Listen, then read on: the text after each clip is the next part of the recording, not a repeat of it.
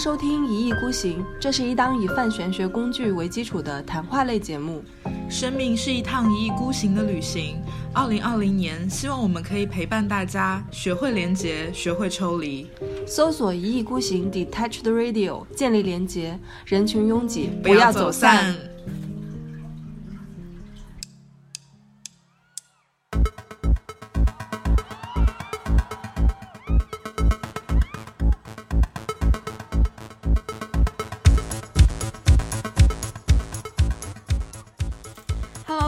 好，我们是一意孤行。本周我们将接着上周的话题，继续用星盘的方式来剖析月下人物以及他们的音乐风格。本期的人物是任科跟华东，希望大家收收听愉快。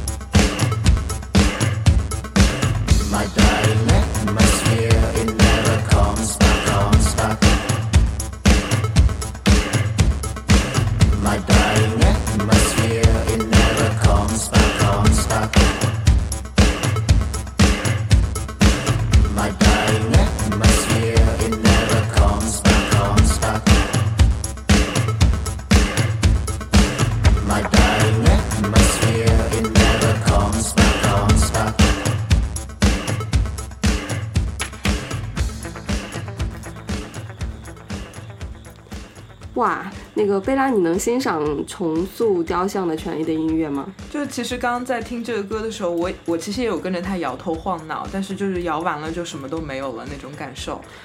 嗯，就是你是觉得他因为没有歌词吗？嗯，就觉得跟他有距离感。对，就是很强烈的一个距离感，就感觉有一堵墙堵在那儿，就让我觉得，嗯，他把我挡在门外那个感受。嗯，但是但是从从旋律的方向上来看，你不能被这个被这样的旋律打动吗？我会觉得它有好听的点，但是我觉得要说打动很难，因为我觉得打动是要有呃情感层面的东西的。嗯嗯嗯。然后重塑给我的感觉就是，你说它有很情绪化的东西吗？我没有感受到。然后呢，它其实又不太有歌词，或者是它的歌词就是英文嘛，嗯所以也觉得从这个歌词啊、意象上面，好像也没有能够完全触发到我的一些点，嗯所以最后就剩下了我的感受是重塑。给我的感觉就是他们剩下了一堆音乐的结构，嗯就是感觉一个一个一块一块的结构在我面，在我的耳边一个一个这样过去，就是嗯重塑给我的那种感受吧。嗯所以你是其实是不会太会去掏钱去看重塑的演唱会。我觉得不仅是不会掏钱，我可能也不会主动的打开我的音乐软件去听重塑的歌。这么绝对吗？我觉得我不太会，你会吗？哦因为小林就是刚刚就不停的表达自己很喜欢重塑。对，我觉得我也不是说特别喜欢重塑他的音乐风格，因为我听很多国外的一些嗯电子音乐，其实很多都是类似的一些音乐。可能与呃，与其说我喜欢重塑，不如说我的音乐现在喜欢听的一些音乐的方向就是这个类型，往这个方向走，就是这个类型的。因为除嗯了重塑以外，还有特别特别其他的很多非常优秀的一些电子，嗯呃，不是乐队啊，就电子的一些组合或者个人，嗯对，呃，就是出 solo 的这样的一些人吧。对，我觉得说到他们的音乐风格，不如先从那个华东开始聊。对，我觉得华东也算是这一季乐队夏天里的一个很奇葩的人物了，算吧，算奇葩吧。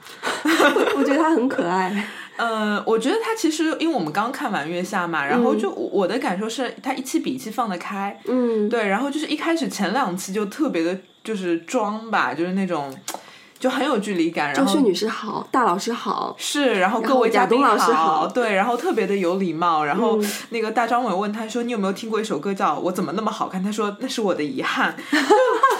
就是给人一种嗯，就那种感受嘛。然后，但这几次就感觉哎，好像有一点打开了，觉得他身上有一些比较好玩的一些点。但我不觉得他是装哎，我觉得他真实的就是这个样子。真实的他就是这种感觉。对，然后就是嗯其实为什么我们想要用星盘来剖析这个月下的人物，是因为这些所谓的搞搞这些独立音乐或者是摇滚乐的人，就是在大家眼中都觉得他们很有个性，然后难免会有一些人觉得，哎，你是不是为了个性而个性？对，所以就是我们来讲他的星盘嘛，我觉得。当我看了华东的星盘以后，我就觉得我能理解他的很多的行为，然后并且开始懂得欣赏他，会有这样的一些改变吧。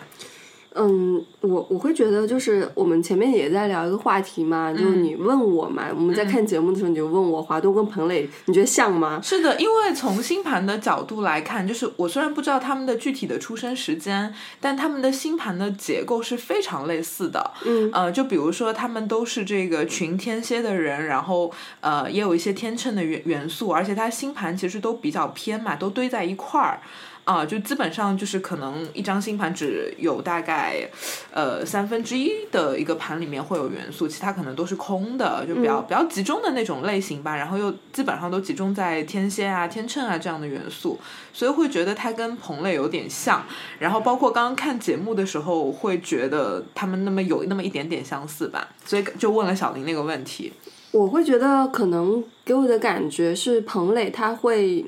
它土象的元素没有那么没有像华东那么多。呃，对，就是刚刚那个小林一直在说，觉得华东比较土，就不是说他本人 low 啊，就是是说他的那个呃星盘里面土象的元素，或者说他八字里面土象的元素比较比较重。嗯，所以你说的土是一种类似像对自己的严格要求吗？还是说土星？就是因为我觉得他。就是不是装他，他给我的感，因为他们乐队排练就很像军训，嗯，对，对他们会花很好几个月的时间去排那个乐队，就是乐歌曲的那个前几个小节嘛，嗯，然后他们排练就好像军训一样嘛，就是就是不停的 repeat repeat，就不会那么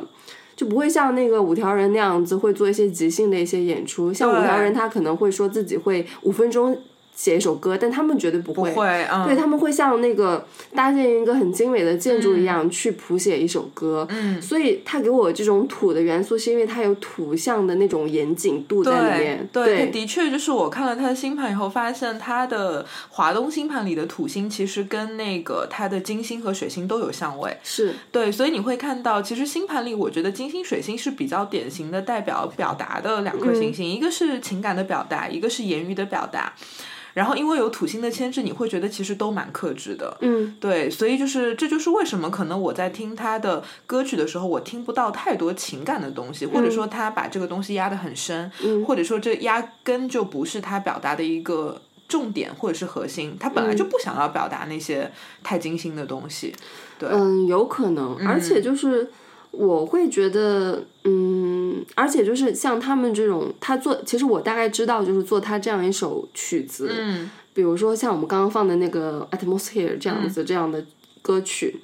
嗯，他可能是需要很长很长的时间去不停的去实验、去重复、去剪辑、去再去看，所以就是。需要土星的那种去那种坚韧不拔的那种耐心，这种摩摩羯的能量特别的坚韧，然后特别能熬得住。嗯，对，需要摩羯的能量，因为他可能就是 demo 什么的会要成千上百次吧。嗯，对，要不停的录制这样子。嗯，如果像是人科那样子的话，他比较那种嘛，比较轻盈一点，对，轻盈一点就可能就是就烦了。对，但是所以我觉得那个华东他的那个。土象的元素比较重，是因为，嗯，他的一些作品也好，怎么着也好，是他有很多的一些自己的深思熟虑在的。还蛮沉，会有点沉重感。嗯，与其说是沉沉重重感，不如说是。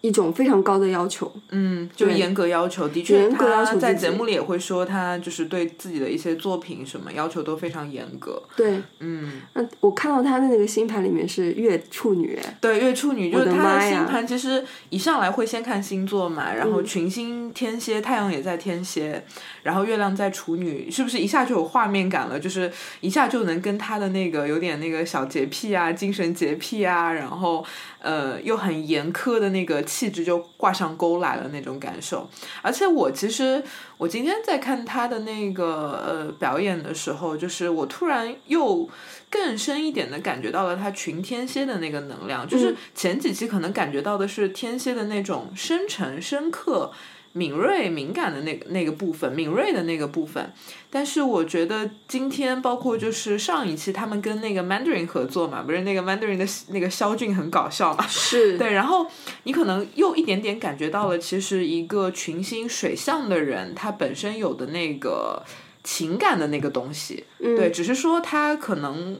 也被月处女影响到了吧，或者是我们刚刚聊到的，他被那个嗯土星的那个能量压制住了吧，所以会有那种怎么讲呢，比较克制的那个感觉。对，但是其实我觉得天蝎的能量还是在某一个时刻，它会有一个比较强烈的一个爆发，因为我觉得天蝎就很像是那个平静的海平面底下的那个汹涌的浪花。嗯，对我会觉得可能在某一个时刻，那个东西可以出来。嗯，对，然后有一些人可能不是很喜欢华东，嗯，对，会觉得他太装了，会。会，对，然后要看一本书，什么叫音乐制造，然后就是在上节目的时候要教别人说德语什么之类的，对。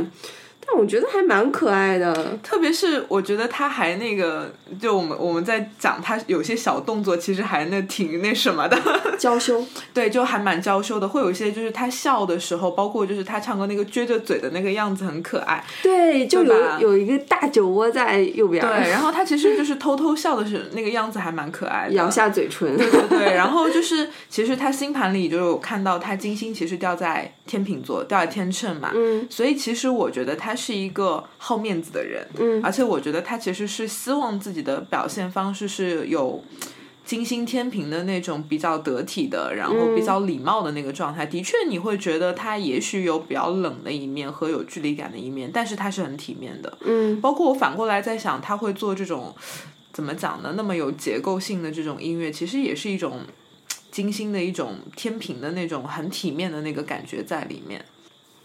嗯，说到这个，我们可以从我想，我这其实一直有个蛮好奇的问题嘛，就是，呃，像华东它是日天合相，因为你前面问我就是彭磊跟华东的区别是怎样的，是的，这其实因为彭磊是日闽合相，这个其实就是在问我日天合相跟日闽合相的区别一个差别，对，嗯，所以我在想日天合相的人会怎样，我会觉得是不是还蛮，因为就是天王星是比较的。呃，一定要就是革命，也不是革命吧，反叛，对对，就是一定要创造一些新的东西，呃，一定要往前走。确实，华东的音乐就是，嗯。就是也不是说在世界范围内嘛，在中国地区的话，在乐队里面其实还是非常有创新性的。对，对他的一些音乐的表达方式，还是跟普通我们就是大众所听到的音乐风格是相当不一样的。大家听到他的音乐，有可能不会特别喜欢，但这绝对就是呃，他们可能就是第一次听到这样的音乐风格，在那个中国的乐队里面。是的。对，就是这个很多的一。方面去展示了他们其实一个满天，他还是一个满天王星的那么一个特色在里面。嗯。那但是关于彭磊呢，就是冥王的那种感觉呢，又我们前面也分析过他的一些歌词嘛，就是要分离。对，对，就是更，我觉得更强烈一点，就是会有那种冥王的那种破坏的一个力量。嗯，然后包括他会怎么讲呢？我觉得你其实看彭磊唱歌的时候，特别他唱现场的时候，他其实会有那个情绪很大的那个起伏。嗯，特别唱到一些比较激烈的一个地方，他会有嗯，就是面部也很狰狞啊，然后会有那些就是特别强烈的那个感受。但其实，在华东身上，你很少感受到。有啊，华东他也有啦。舔话筒吗？舔话筒。舔话筒，恨不得把那个话筒给吃了。对，他其实还是会以一种比较，还是相对克制啦。我觉得可能，我觉得还有一个差别就是，我觉得华东的月亮在处女，但是彭磊的月亮在水瓶。嗯。所以你会发现，其实彭磊还是在有些时候还是更活泼一点。嗯。他有的时候会很搞笑，彭磊会讲一些很很有趣的段子，会笑嘻嘻。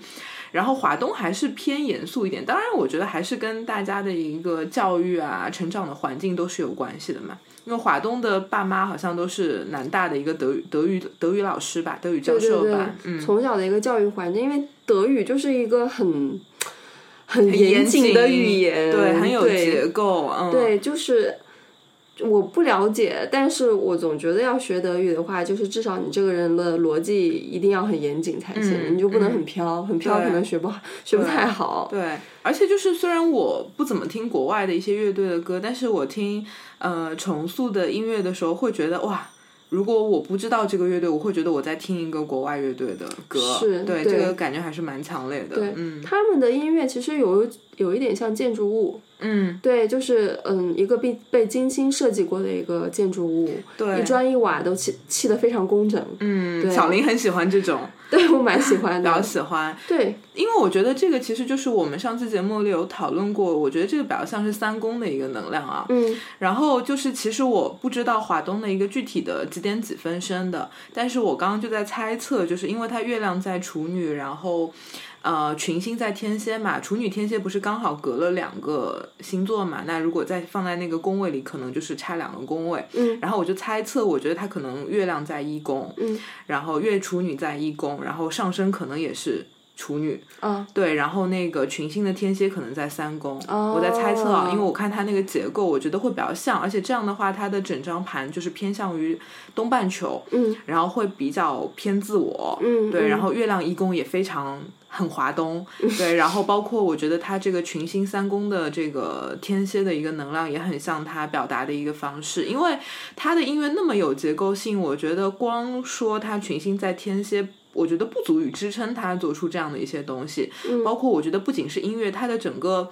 行为作风啊，就是他的这种嗯，就是排练要排练很多次啊，有一些强迫啊，或者怎么样说。大白话就是又洁癖又强迫症，对精神洁癖那种感觉。是的，是的，所以我对自己的作品有很严重的一个而且他的精。神洁癖很强烈。其实月处女是有精是有那个精神洁癖的感觉啦，但是嗯我觉得他那么强烈，可能就是我的感受是会被放大嘛。那星盘里面什么位置的行星会被放大？一宫。或者是四轴的行星嘛，就是这种可能性会比较强。嗯对，但是我刚刚在想，如果它，呃，这个如果月月亮掉在天顶的话，那么就是它的群星天蝎可能在十二宫，但我不觉得华东有太多十二宫的能量，嗯，一般啊，没有啊，有我觉得它比较偏向于三和九的那个能量啊。是的，嗯。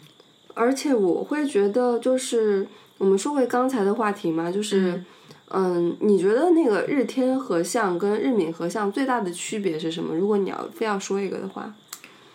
我觉得日冥可能会有一些更显象的一些推翻的一些动作。嗯，嗯，对，虽然说就比如说华东它也有很多天蝎的能量嘛，但是可能就是因为我我觉得星座的能量可能没有那个行星的能量那么大，嗯，然后又是一根又是一颗跟太阳紧贴的一个能量，所以这个冥王就是你可以想象成是这个人证明自己太阳的一个方式，所以这个对彭磊来说，他的这个冥王的表现方式更更凸显一点，他可能会。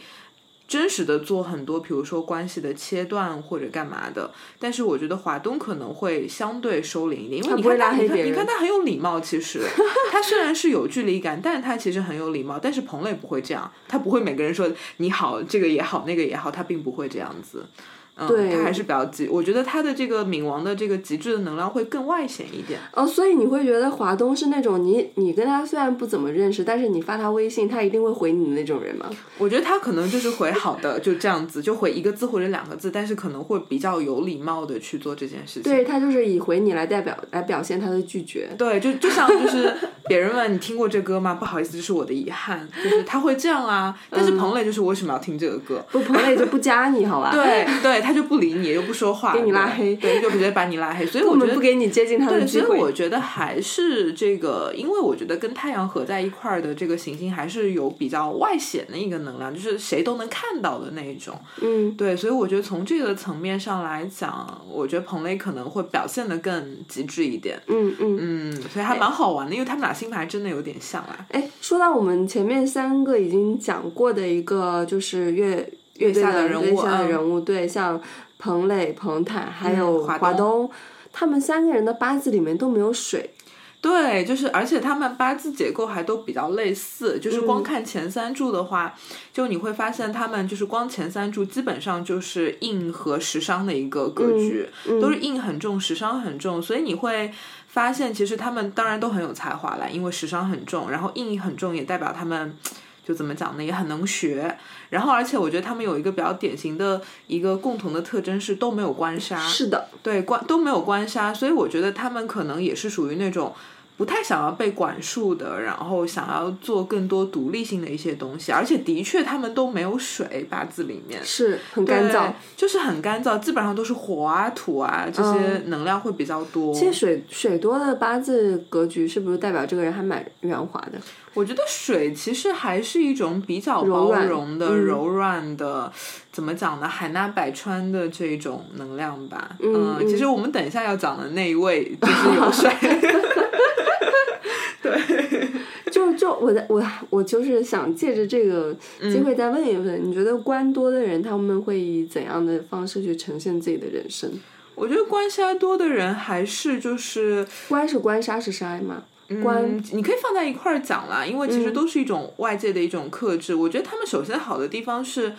他们能扛住压力，然后或者说他们面对压力，他们可以迎难而上。是对，我觉得这是官杀强的人给我的一个感受。然后不好的地方呢，就可能就是如果一个人没有官杀，我觉得他会相对来说比较比较自我一点，嗯，然后会比较放在自己身上，然后可能没有那么的把别人，比如说那些比比他更强大的一些人，或者是更大的一些势力放在眼里吧。嗯，咱俩没有关，嗯，对，就比较弱吧。咱俩有就是杀吗？我有杀，你有一个杀，但你也很弱嘛，你在黏住嘛，比较弱。对，就是官杀多的人可能会。嗯，觉得束一些缚，而且会束缚束缚比较多一点。对，嗯，就是就是因为你说嘛，就是官多官杀多嘛，你刚刚说的那种就是官没有官杀的人，嗯，他可能就是不会把一些特别大的一些势力、特别大的一些嗯权威的那种说法看在眼里。是是那官杀多的人是不是就说明他们很很认可权威这个词呢？我觉得至少他们不一定是认可权威，但是我觉得他们会，嗯，蛮能够就是就是在职场拼杀的那种感觉，就是他们会有那个韧劲。对，去跟很多东西抗争，去追求自己想要的一个东西，去迎难而上。但也许如果你没有关杀，我觉得，比如说对我来说，嗯，我的抗压能力就很差，我可能很容易就放弃啊！天哪，就是比如说有人要管着我，我可能就是想放弃，就觉得我扛不住那个压力。是，呃，这是我的一个弱点，但好的地方可能就是没关系，就靠自己呗。嗯，啊，会有这样的一个一个感受。那关杀多嗯的人是要靠组织，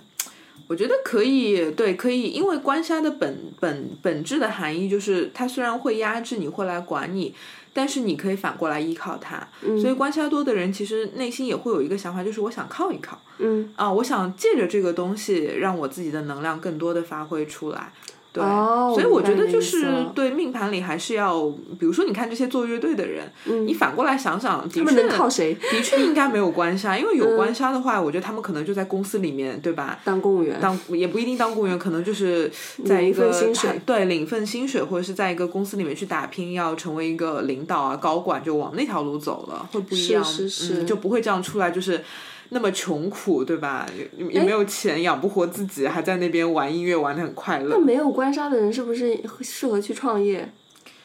呃，也要看我觉得创业的话，你还是要有食伤，嗯对，最好是要有伤官的能量嘛。因为你光食神的话，其实那个就容易食神虽然也是说是一种才华的输出，但是食神的能量比较温和，对它没有那种就是冲劲，就是。哦，我我就是要做这样的事情，嗯但如果有伤官能量的话，就是可能会那个冲劲会更足一点。嗯其实我们之前讲的那三位啊，就是他们食神都特别重，基本上都是日主的旁边那个天干就都做了食神。对，比如说那个华东啊也好啊，包括后面讲人科也好啊，然后都有，他们食食伤都很重，基本上都有食神和伤官。嗯，食神跟伤官的最大的区别就是伤官它会更加的锋芒毕露一它会伤害官嘛，对对嘛，所以他就是会更、哦会更激烈一点。但好的地方是，我觉得有伤官的人，他可能真正的有勇气可以去所谓的创业，或者是做一些更独立的事情。做自己真正想做的事儿。对，食神呢有还是有点软吧，嗯，会稍微软一点啊。对，伤官可能就不怕得罪人，嗯，对对，但也容有的时候容易太傲了，也会有。嗯，高处不胜寒那种对，感觉会有会有会有，嗯。好，我们接下来听一下那个来自重塑的呃 Billy Cannot Stop。嗯 Billy says we'll be alright. Our voices shine in the sky, but about the future, I won't be exercised. I I see that burning field, that fat countries hanging over the deep.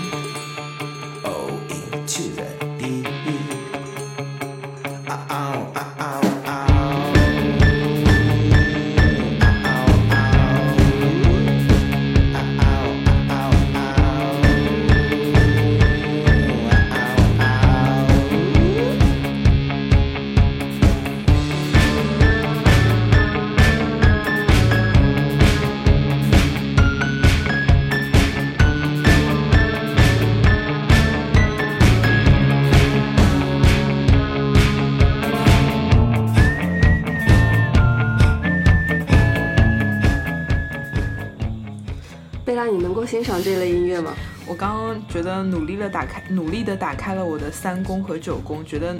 就是很费劲要理解这首歌，而且我我就觉得一定是要用三宫或者是九宫的能量来理解它。就在听的过程中，我就我还跟小林碎碎念，我说这歌用那个什么八宫啊、十二宫完全理解不了。嗯，嗯，就反正我还蛮喜欢这类歌的，因为我觉得有可能华东是他不是在德国留过学吗？是，像柏林啊，德国其实一个是一个电子乐的一个。嗯，非常非常蓬蓬勃发展的一个国家，嗯、对、对，就是很多很优秀的一些电子的一些乐队，就都都在那边，对。嗯所以就是你去，如果你去柏林啊，我虽然我没有去过柏林，但是我也知道大概有有了解一些嘛。就是柏林有一些最最最棒的一个地下的一个 life house，嗯，对，就是很多的一些年轻人去柏林，不是去为了去呃，就是去那些景点去玩，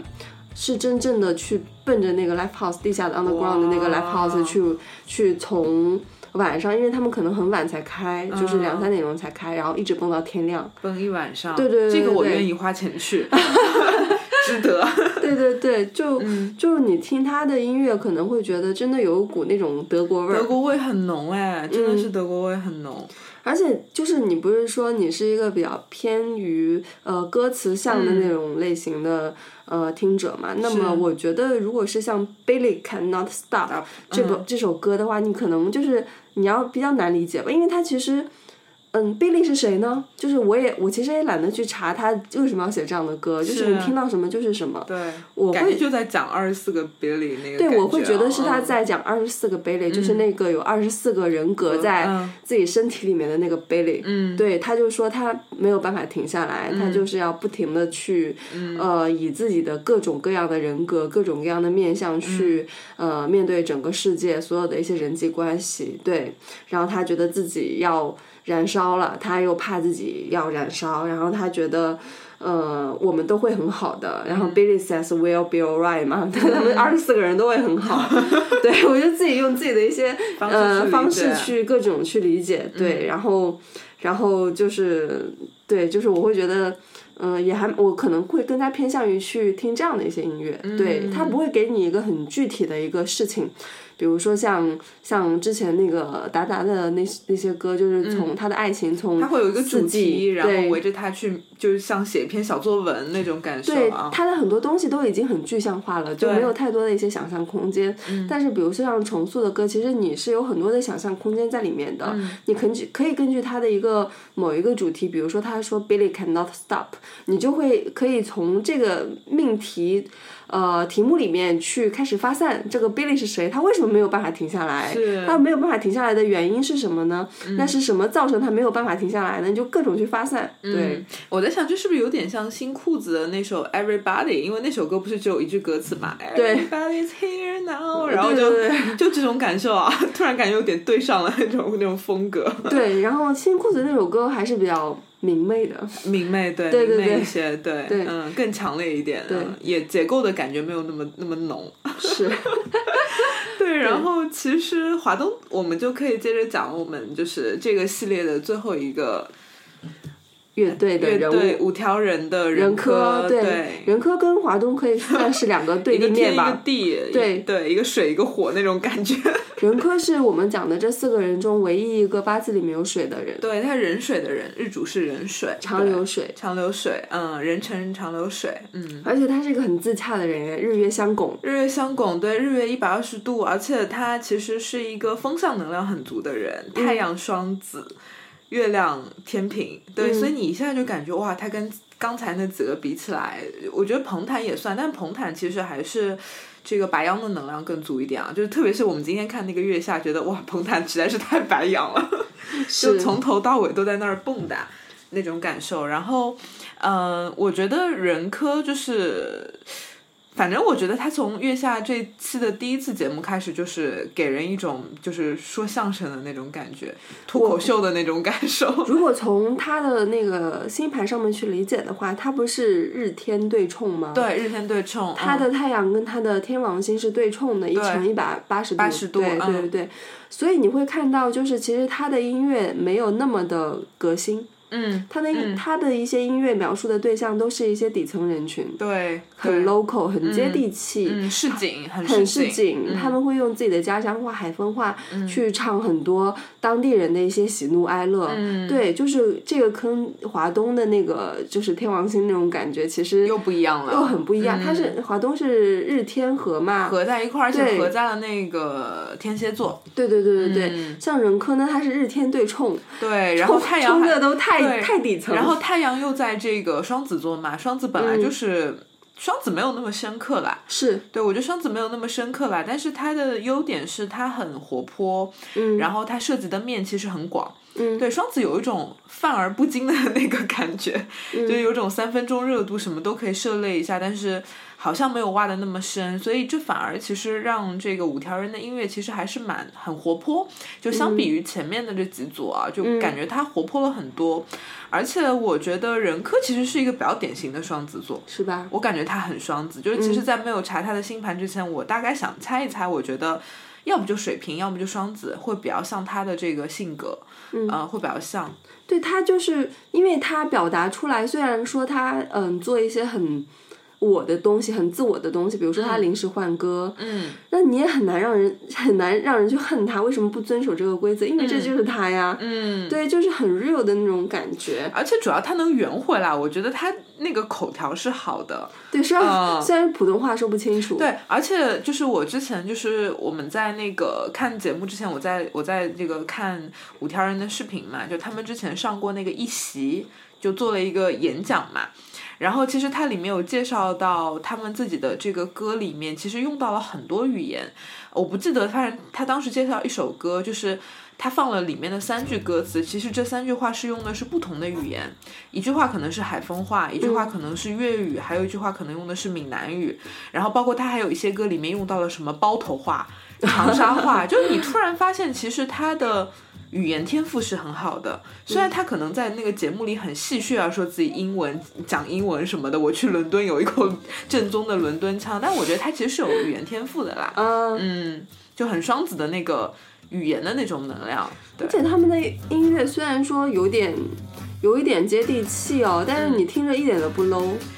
其实我觉得他们隐隐的有一种还蛮哲学的感觉，是，嗯就是比如说，我们等一下会放一首歌叫《城市找猪》。嗯，对，像这首歌，它的歌词我通篇读下来的话，我就觉得太有意思了。很有趣，对嗯比起另外的一些我们前面介绍的达达的，比如说很具象的一些描写平，铺直叙，很平铺直叙，很直嗯接。我会觉得，对于我这种可能听音乐来说，我更愿意去想象，嗯更愿意去以抽象的方式去想象这首歌的一些意境的话，嗯任科他这种比较诗意、比较偏哲学意味的表达，可能会更加适合我们。嗯，对可以，那我们就先来听一下这首《城市找猪》好了。好，我我们在田野上面找猪，想想终于找到了三只小鸟在白云上面追逐，他们在树底下跳舞，啦啦啦啦啦啦啦嘞，来来来来来。我们在想象中度过了许多年，农村以科学来长出了城市。我们在城市里面找猪，想象中已找到了几百万只。小鸟在公园里面唱歌，它们独自在想象里跳舞。啦啦啦啦啦啦啦啦嘞，啦啦啦啦啦嘞。你不觉得这首歌还是挺讽刺的吗？特别讽刺。对，农村科学的长出了城市，城市用艺艺术的长出了农村。对，然后小鸟在公园里面唱歌，他们独自在想象里面跳跳舞就是他的词写的很魔幻现实主义。城乡结合部部那种感觉。对，就城乡结合部魔幻现实主义音乐风格。哎，我突然想到，就是我们前阵子不是去了大理吗？是，大理那个茶马古道那边不是有一个，就是也是从从城市里面来的那个一对呃年轻的嬉皮士嗯男女朋友，他们在那边开了一个。呃，下午的一个酒馆叫呃下午实实验验室，嗯他们两个人呢，就是嗯，从北京去大理这个城市，嗯，以比比较那个低的一个价格租到了一个非常破的院子，在茶马古道里面，对。对，然后那样院子特别特别破，就是很破败那种感觉。他们花了大概三个月的时间把这个院子收拾出来，把那个杂杂草都除干净，把一些破败的房梁都修好，嗯，然后在那边建立一个他属于他们自己的一个乌托邦的世界。那么其实他们就是从城市里面到了一个农村里面嘛对，对可以这么去说。然后他们在这个院子里面去招待自己的客人，放一些艺术电影，对，特别艺术的电影。对，就嗯让我有这种感觉，对，嗯，就是有种农村城市好像混杂在一块儿的那个感受。是他们就是可能现在好多年轻人都有一种返乡的一个情节在，嗯越来越多的人从大城市去到像云南的一些乡下地方啊，对，比如说我们的朋友去了沙溪，对，对，也有去大理的，然后里面可能更多的一些去城市化吧，这给、可能给他们带来一种安心的感觉。嗯，的对确是，嗯，我们在田野上面找猪，想象中已经找到了三只，然后我们在城市里面找找猪，然后想象中已经找到了几百万只。这个猪代表什么呢？我好像有之前看过 GQ 的一个采访，就说为什么你们歌里都有猪，然后任科就说因为猪很常见呐、就像你们北方的羊一样很常见呐、猪是不是都代表钱呢？我觉得应该是一种经济吧，对于经济的一个经济收入吧，对，一口一口猪可以吃很多年那种感觉。对，就是其实有很多人。呃，试图解读五条人的这个歌里的一些歌词吧，我觉得就很好笑。就看那个乐队我做东的时候，嗯呃，哎，是是叫什么什么我做东的那个节目，嗯然后那个人科就说好多人都解读他，他特别可爱。他说，可是我觉得他们有解读的权利，所以我对他们，因为就是马东会问嘛，别人就解读你这个歌词里的一些意象，你有什么样的一些感受？他说没关系啊，大家每个人都有他可以解读的一个方式。嗯我觉得这其实就是他的歌词里面其实有有这种所谓的诗意啊，嗯，所以就是可以大家可以去尽情的去解读它。很哲学，很思辨。对，我记得之前听一档播客节目，然后不记得了，就是当时那个女主播她说她之前去采访五条人嘛，她说根本采访不下去，那个聊不下去那个聊不下去，她说。问五条人一些问题，就觉得他们的回答的点都很奇怪。然后就比如说，他们聊到就是他说任科就讲到说什么时间是非线性流逝的啊，嗯分布的啊。然后那个女主播就是啊，这到底是什么？他到底在说什么？对，然然后他自己的可能文化水平还不够。对，就说自己的文化水平不够，然后就说这个采访就后来就是可能就问了几个问题就问不下去，他觉得这是一次非常失败的一个采访。呃嗯，但也是一种，我没有听到他采访的具体的一个实录啊，但我也有听那期节目，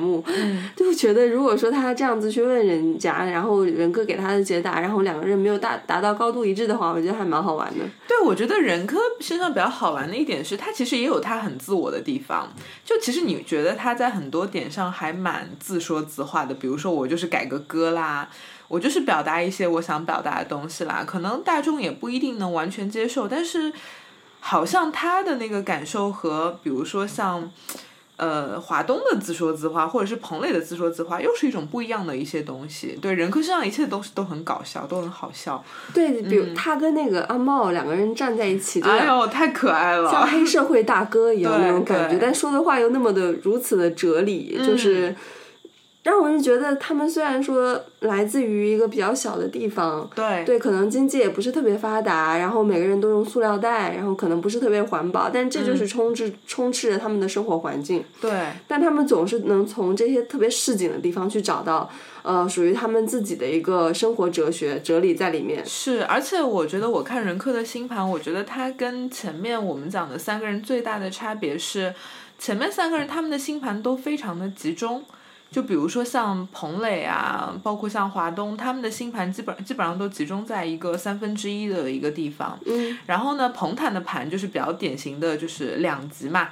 就是白羊一堆，然后天平一堆。然后人克的盘其实是非常张牙舞爪的，就是它的这个行星均几乎是均匀的分布在了整张星盘里面。嗯我自己是蛮喜欢这种嗯。怎么讲呢？张张张牙舞爪式的盘的，但是它的差别是，就是像我们刚才也提到嘛，你会发现前面几个人他们会有一些更极致的、钻的更深的一些东西，更垂直。对，更垂直一点，但是人科就感觉更散。对，但是你会发现，哎，他好像每个点都有打到一些，他可能有一些很好笑的部分，有很接地气的部分，然后又有很哲理的部分，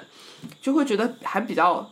混混合的那种那种感觉。而且他有个顶配，哎，他日月相拱，哎，对日月相拱，日但这个人很自洽，整个人就特别的就很自洽，然后他的确不拧巴。对一点都不拧巴。对，有些人可能会日月相刑或者是相冲，会对自己产生一些怀疑。嗯，就不知这我为什么会这样子呢？我我我我是一个小地方来的人，可能我的东西可能也没有太多人能够理解，然后嗯他会对自己产生怀疑，但人科不会。其实你刚说说到日月，就是因为我刚刚还瞥了一眼那个大张伟的盘，他其实有日月相刑。是吧？对，所以就是你反过来去揣摩，因为张大张伟给人的感觉好像也是很嘻嘻哈哈的，嗯但是你细细去想，其实他有很多很怎么讲呢？自我拉扯的部分吧，嗯，就包括其实他在节目里很诙谐的讲，就是我怎么可能去农村待一年？嗯他说我三天没没工作我就焦虑的不行了，所以他会有那个自我纠葛在。但是我觉得任科没有，因为你看到他们，他跟阿茂两个人在后场的时候，嗯就在那个沙发上横七竖八的躺着，对，没有什么包袱。完全没有包袱，很自在。然后就阿茂也穿了个拖鞋之类，嗯就是没有找到阿茂的那个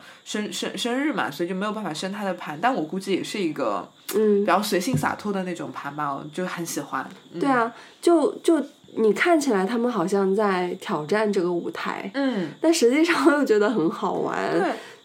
而且他其实就是，我突然想到，因为我刚瞥了一眼，我看到他的那个金星在狮子嘛，哦，然后我突然想到，就是他其实会有一些比较好玩的时刻，比如说那个福禄寿又有一次没有人挑，嗯然后那个我记得任科就是像一个王者一样站出来说我来，就那种感觉，非常的金狮子的那个那个感觉。想要去拯救对方。对，而且其实他虽然有，比如说讲话很搞笑的部分，但是他在舞台上表演的时候还是非常自信的。对，就是那种灯光打在我身上，我就是最棒的那种感觉。我觉得他们没有那种怎么讲呢，自卑或者是、呃觉得哎，我这个作品是不是要再打磨一下？就是 OK，你给我一个灯光，我就表现。差不多得了，这就是一个金。金狮子的感觉。我觉得金狮子就是你给我灯光，我就可以去表现出来的那种。嗯包括他的生活环境，其实会跟很多比较，呃，就是劳动人民比较偏底层一点，可能就是不是以自己的脑子去赚自己的生活的这样这样一部分人去，呃，就是打交道吧。包括一些，呃，发廊妹，对，然后包括什么，嗯，卖水果的仔呀，然后包括就是一些小卖部的老板什么之类的。阿珍爱上了阿强。对对对，就 类似的这样子的一些，就是呃，他们生活旁边的一些人物吧。然后我们等下，我们现在可以听一下，呃，《梦幻丽莎发廊》。对，就我们很喜欢的一首歌。对嗯，别的工作。年轻的时候，他被别人骗，被卖去一个陌生的地方。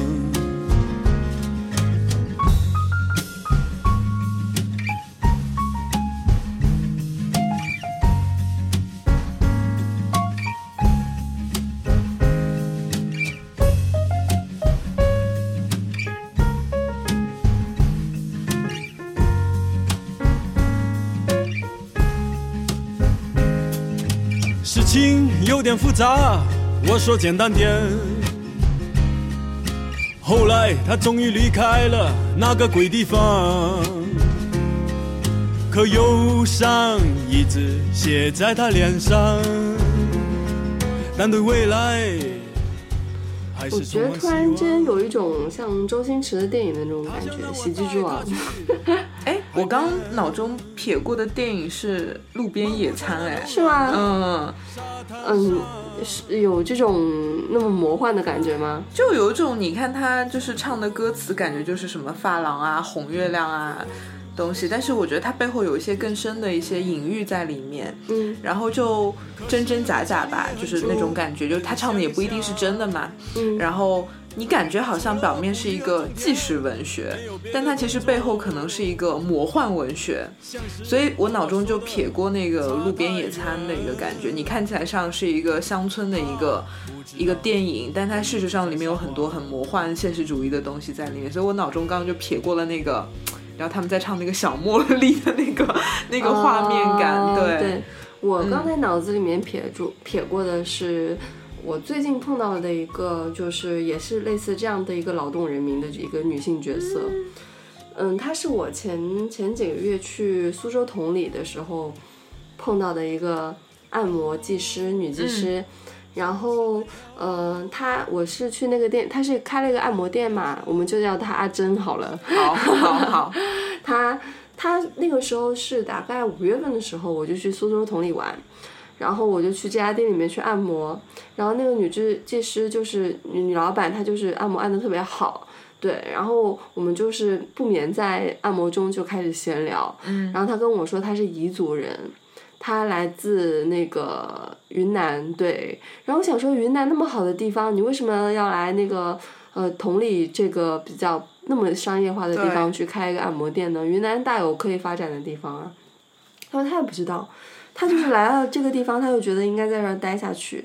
然后因为呃，现在现在的女生其实年纪也看不太出来她到底几岁嘛，我就问她几岁，她说她九四年的，嗯，就年纪特别嗯轻，然后她就是呃，就是背井离乡来到同里这个地方去开一个属于他自己的店。然后他其实他又跟我说，他又说，嗯，因为那个时候快要到那个菌菇季了嘛，那个时候不是网上一些剑手青啊、松茸的一些营销文章都还蛮多的。然后他又跟我说，你那个，嗯，就是呃，如果说他看我就是有点湿疹嘛，他给我按的时候，他说你应该去采一点那个车前草去熬药。对我说车前草去哪里采？他说路边很多都是啊。我以前在家里的时候，我就是可以在那个我们家门口院子这边去采一大把车前草，然后熬药，就很能祛风湿，然后就是去凉什么的，对女生的身体也特别好。我说那好的，然后就是采了吗？没有哪哪有地方可以采，我就去淘宝上面买。买，嗯，对对对，然后他又跟我说，嗯，就是他们那会儿在小时候，就是松茸啊、剑手青都是一些特别常见的一个菌呃菌类植物，在它旁边就是雨一下，云南地大物博，让雨一下这些菌子全都冒出来了。然后他们就去，他们就一家子人去，呃，院子里面采嘛，就回家炒松茸啊，然后煎一煎啊，炒个剑手青啊、吃，就生活的特别的，特别的那个，特别亲近大自然那种感觉。我那个时候就听了以后就觉得特别的羡慕，嗯，然后我感觉她是一个挺好的姑娘，然后也很照顾别人的一个嗯感受吧，都觉得其实嗯一些比较可能看起来就是不是在我们都市丽人的眼中不是特别体面的一些工作，比如说技师呀，像发廊小妹啊，给你嗯。洗头的呀，就是可能我们平时跟她就是没有特特别多的一些嗯交流吧，他在我们眼里可能就是说的就是。呃，难听一点就可能就是工具人，我们给他钱，他们给我们洗头，我嗯们给他钱，他给我们就是按摩按摩，我们给他钱，他给我们干嘛？给我们上菜或干嘛的。但实际上，他们也有很多自己的一些烦恼跟忧愁。也有他们自己的很特别的想法。对，就我会场还蛮常去按摩的，然后我一直在呃给我按摩的一个女技师叫木子，然后她我可能跟他的两个人的关系维持了两年时间左右，我们就常常会聊一些有的没的。他就说他最近在学车呀，然后科二没有过啊，说他的妹妹去那个宁波打工啦，然后跟着她的老公一起，然后说他原来他跟他妹妹一起就是开过早餐店，然后说开早早餐店要蒸包子什么的特别苦，早上四五点钟都就得起来去搞那些面粉啊、馅料啊什么的，就我听他这些。呃，就是在我跟他的沟通中，就是我能感受到还挺好玩的，然后他们的生活的一些艰辛，以及他们对未来的一些期盼，对。嗯，如果他们能遇到一个像任科这样的人，可能也会为他们写歌。我要是但凡有一点能够写作的音乐天赋，也我也给他们写写歌我写那个我的，我就不是阿珍爱上了阿强，我有可嗯能是木子遇上了呃小珍什么的。是的，就是其实就是反而是这些怎么讲呢？市井小人物吧，我觉得会让人更有共鸣。是，对，而且我觉得任科的这个写的方式其实很文学，我觉得。嗯，很文学性，可能是因为他星盘里可能有日木的相位啊，这种嗯木星的这种能量在里面，写的就是很文学。对，就给我感觉就是看那种比较纪实类，可是又有点魔幻的那种，就是现实主义。海风的马尔克斯是吗？对，就是有有点这种感觉，海风的马尔克斯，对对对，海风的村上春树，对那种感受。对，然后我们今我们这次其实也是比较第一次，哎，其实一意孤行是个音乐类的节目，对，很多人都说我们是音乐类节目，我们音乐品味太好了，没有办法其实我们每次就是说，就是剪节目挑的歌，就不是随便挑啦。对就每次选那个歌，其实还是比较契合这个节目的整体的风格。嗯，我们想表达的内容和当下的那个心境在的。对是的，是嗯的，就其实很，我们也有建在网易云上面建了一个一意孤行的歌单，对对，有蛮多听众去收藏了。对然后常常有人就会来问，就是这个节目的片头曲是什么，片片尾曲曲是什是什么其实我们在那个节目的 show notes 里面都有写。对，就是其实我们每期节目，我们的公众号啊，包括这个各大平台的这个 show notes 里面都有写，就是会有呃介绍的文案，然后会有一些 highlights，然后会有那个呃片片头和片尾曲的一个介绍，大家可以去看，因为我们其实都每次的文案什么都是很用心在写的。是的，是的，嗯，然后嗯，就比如说网易云，你只要轻点一下它那个 show notes，轻点一下那个转盘的那个呃封面，然后它就 show notes 就出来了。是，对，就每个 A P P 的它的功能可能不一样，嗯，然后如果大家听到这首歌很喜欢的话，大家就看一下 show notes，然后就可以把它收藏起来一起听，对。是的，然后这次也是那个把四个 领军人物，对比较迥异的一些风格的那个人物都给大概说了一遍。我觉得也是一个尝试吧，就是如果在后面我们做节目的过程中，就如果有一些比如说比较好玩的一些节目啊，或者是一些大家很感兴趣的人，你们特别想要听一些就是他们的星盘解析啦，或者是之类的，我觉得也可以给我们留言，然后我们就是凑上了，我们也可以就是多录几期这样的一个节目。对，其实那个乘风破浪的姐姐也可以可以也可以搞，但是已经热度过掉了嘛，就是后面如果还有类似的，其实我们也可以继续做。是，嗯那非常感谢大家这次收听我们的节目。如果喜欢我们的节目，请上苹果 Podcast 给我们打五星好好，评。感谢大家，感谢大家，嗯拜拜，拜拜。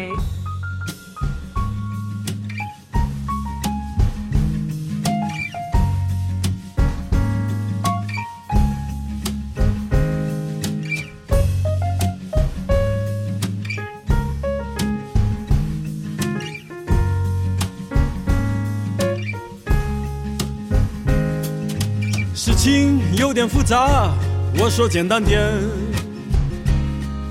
后来他终于离开了那个鬼地方，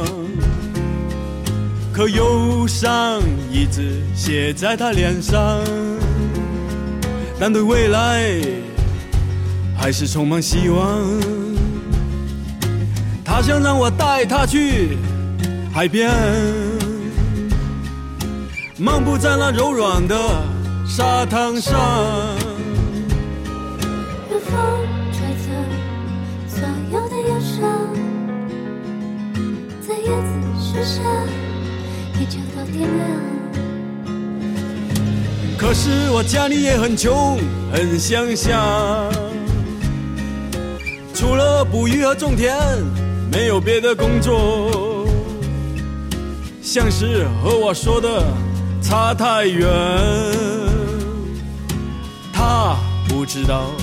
我一直在撒谎。